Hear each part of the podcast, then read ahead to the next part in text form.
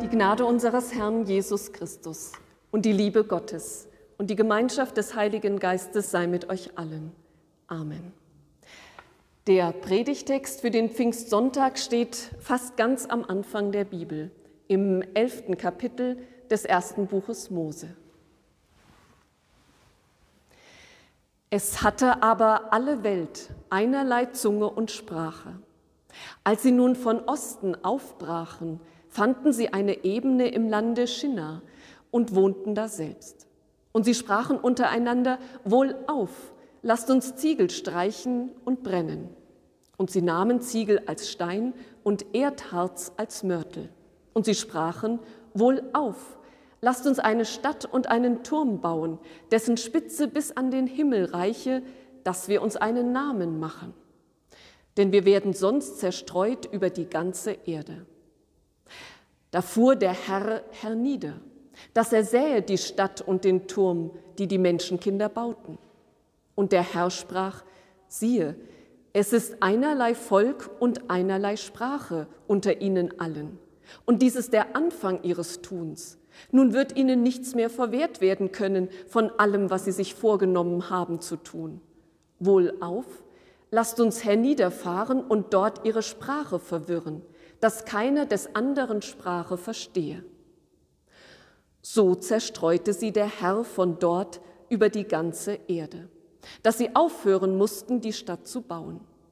Daher heißt ihr Name Babel, weil der Herr da selbst verwirrt hat aller Weltsprache und sie von dort zerstreut hat über die ganze Erde. Herr, öffne unsere Herzen, dass wir dein Wort verstehen und aus ihm leben lernen. Amen.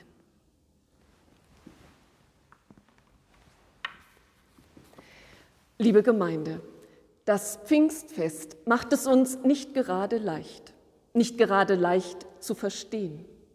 Zu verstehen, was es mit diesem Fest eigentlich auf sich hat.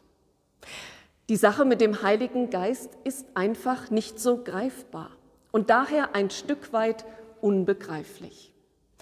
Das Pfingstfest macht es uns nicht gerade leicht. Andererseits muss man aber auch sagen, wir machen es dem Pfingstfest auch nicht gerade leicht. Wir geraten einfach nicht so leicht in Begeisterung anders als die Jünger damals in Jerusalem, die, erfüllt vom Heiligen Geist, den Menschen aus aller Herren Länder voller Begeisterung von Gott und von Jesus Christus erzählten. Vielleicht müssen es aber auch gar keine Begeisterungsstürme sein, die das Pfingstfest in uns entfacht. Vielleicht genügt es schon, etwas in Bewegung zu kommen, gedanklich, im Geist. Vielleicht wäre das schon ein Zeichen dafür, dass Gottes Geist bei uns angekommen ist. Und wie könnte dieses gedankliche in Bewegung kommen aussehen? Dieses in Bewegung kommen im Geist. Vielleicht so, dass wir einmal folgenden Gedanken zulassen. Es könnte alles auch ganz anders sein. Anders als gedacht, anders als man so denkt, anders als man es immer schon gedacht hat. Und dann schauen, was passiert. Es könnte alles auch ganz anders sein. Ich habe diesen Gedanken einmal ausprobiert und zwar mit dem heutigen Predigtext. Die Geschichte vom Turmbau zu Babel, sie gehört zu den bekannten Geschichten der Bibel.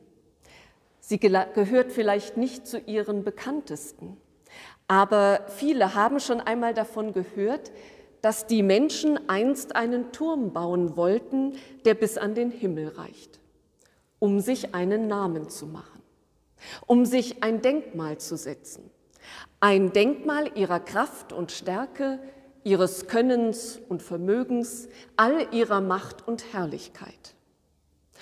Bekannt ist auch, dass daraus nichts wurde, weil Gott den Menschen einen Strich durch ihre Rechnung gemacht hat, um das Schlimmste zu verhindern, um zu verhindern, dass die Menschen nicht noch auf ganz andere Gedanken kommen.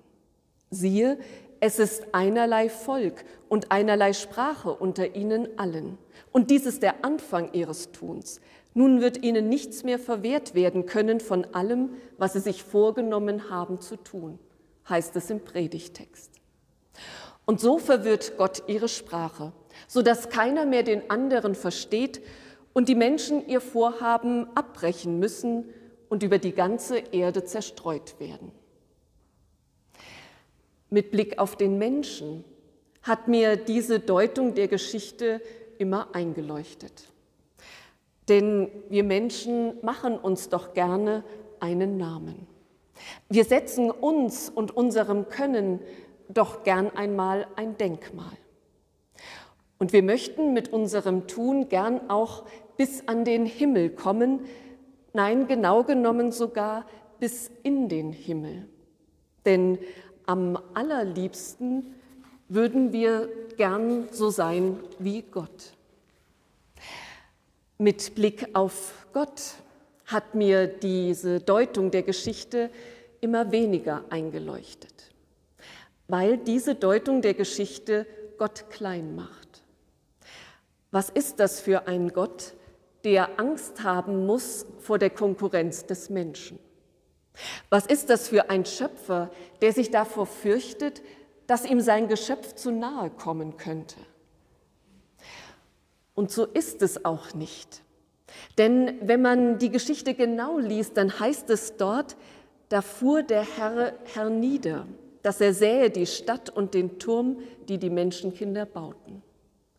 Gott fährt hernieder. Er muss herniederfahren. Denn das, was die Menschen da bauen, ist aus seiner Sicht so klein, so winzig, dass es von dem Ort, an dem Gott sich befindet, überhaupt nicht zu erkennen ist. Und so nahm der Gedanke, es könnte mit dieser Geschichte alles auch ganz anders sein, bei mir ihren Lauf. Es könnte alles auch ganz anders sein, anders als man denkt Anders als man es zu denken gewöhnt ist, anders als man immer schon gedacht hat. Vielleicht war die Motivation der Menschen für ihren Turmbau ja eine ganz andere. Vielleicht war ihre Motivation nicht der Hochmut, nicht Vermessenheit, sondern Angst. Angst, über die ganze Erde zerstreut zu werden. Die Menschen sagen, wohlauf, lasst uns eine Stadt und einen Turm bauen, dessen Spitze bis an den Himmel reiche, dass wir uns einen Namen machen. Denn wir werden sonst zerstreut über die ganze Erde. Die Menschen wollen einen Turm bauen, sie wollen hoch hinaus, damit sie an diesem einen Ort zusammenbleiben können. Denn das bedeutet für sie, keine Angst haben zu müssen, keine Angst, über die ganze Erde zerstreut zu werden, keine Angst, sich in der Weite der Welt zu verlieren. Und diese Angst scheint irgendwo in uns Menschen drin zu stecken.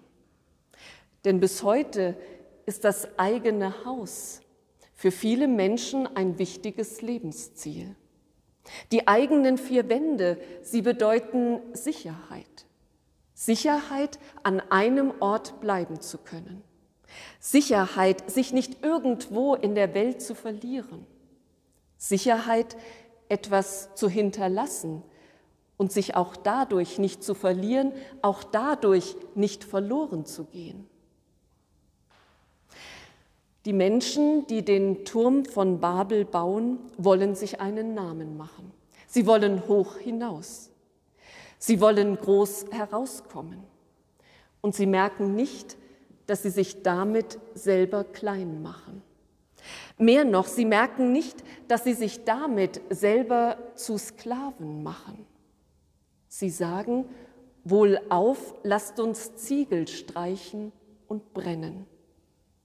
In der hebräischen Bibel steht hier ein Ausdruck, der sonst nur noch an einer einzigen Stelle in der Bibel vorkommt nämlich im zweiten Buch Mose. Dort, wo erzählt wird, wie die Israeliten in Ägypten als Sklaven leben müssen und als solche für die Prachtbauten des Pharao Ziegel brennen müssen. Ziegel zu brennen, das ist Sklavenarbeit. Mit anderen Worten, mit ihrem großen Turmbauprojekt machen sich die Menschen selber zu Sklaven.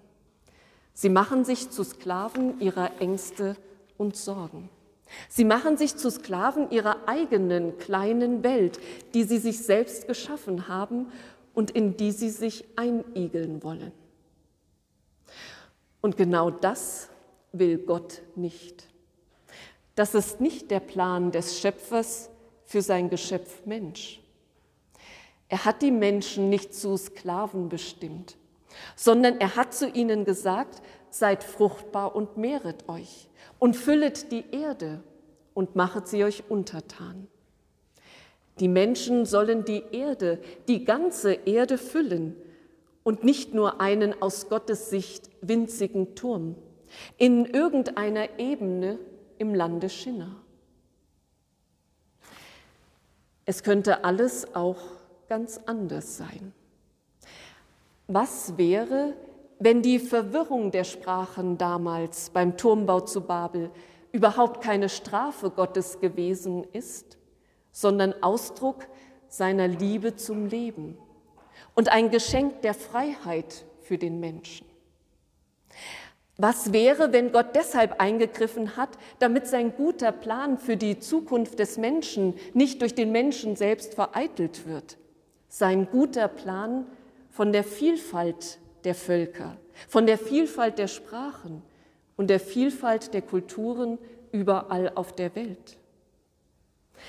Was wäre, wenn Gott die Menschen durch sein Eingreifen einfach hinausstupsen wollte, so wie es Eltern bei ihren Kindern manchmal tun, hinaus ins Weite, hinaus ins Leben, hinaus in die Welt, wo sie dann aber bitte keine neuen Türme nebeneinander bauen mögen, sondern Brücken zueinander. Es könnte alles auch ganz anders sein. Anders als man es zu denken gewohnt ist, anders als man immer schon gedacht hat. Es könnte alles auch ganz anders sein, nicht nur damals, sondern auch heute. Nicht nur bei der Geschichte vom Turmbau zu Babel, sondern auch in unserer Geschichte, in unserer Lebensgeschichte. Es könnte alles auch ganz anders sein. Wo könnten Sie, wo könnten wir alle diesem Gedanken heute an diesem Pfingstfest einmal Raum geben? Wo könnten Sie, wo könnten wir alle mit diesem Gedanken Gottes gutem Geist an diesem Pfingstfest einmal Raum geben? Und dann schauen, was passiert. Und der Friede Gottes, der höher ist als alle Vernunft Bewahre unsere Herzen und Sinne in Christus Jesus, unserem Heiland und Herrn. Amen. Sie hörten einen Predigt-Live-Mitschnitt aus der evangelischen Kirchengemeinde der Versöhnungskirche Matthäuskirche Fulda, Pfarrerin Tina Öhm-Ludwig.